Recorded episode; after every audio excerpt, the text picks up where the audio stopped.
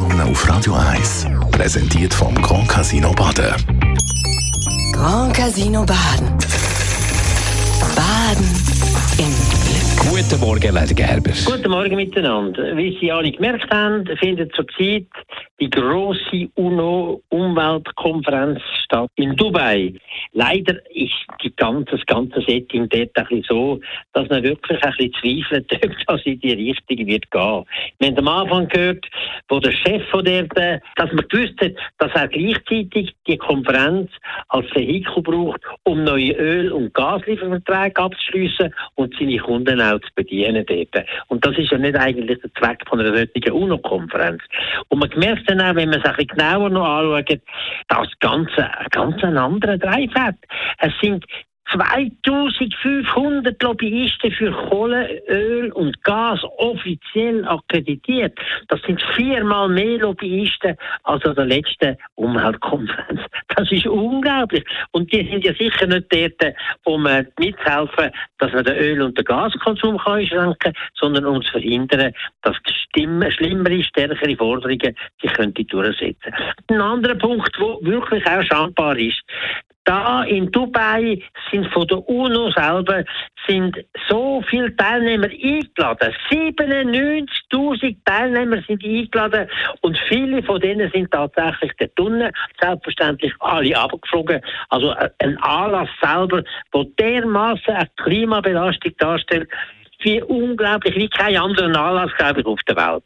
Das kann doch einfach nicht eine Umweltkonferenz sein. Und wenn man das so sieht, dann denkt man, das kommt wirklich nicht gut. Die Situation ist heute tatsächlich so, dass immer noch jedes Jahr der Ausstoß von Klimagas ganz massiv zunimmt. Es ist noch nie so viel Kohle verbrannt worden in einem Jahr wie in dem Jahr 2023. Und immer wird der CO2, der CO2-Ausstoß größer und damit auch die Klimaveränderung wird nicht nur wahrscheinlicher, sondern klarer. Man hat damals in Paris eben abgemacht, man wird alles machen, damit die Erwärmung der Welt nicht mehr als 1,5 Grad wird sein. Heute ist es so, dass wenn alle Angaben von den Ländern umgesetzt würden, wo sie überall klimaneutraler werden in den nächsten 50 Jahren, dann würde das heißen, dass bis zur nächsten Jahrhundertwende 2100, dass dann die Temperatur auf der Welt um 3 Grad wieder ansteigen. Und 3 Grad Welterwärmung das wäre nun wirklich eine Katastrophe von einem größeren Ausmaß.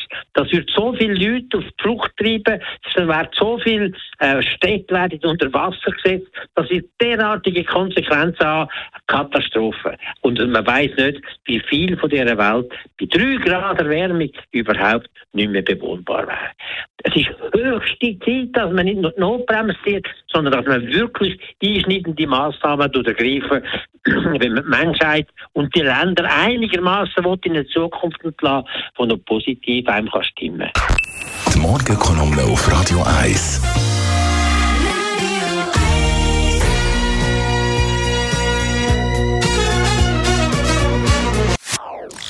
Das ist ein Radio 1 Podcast. Mehr Informationen auf radio1.ch.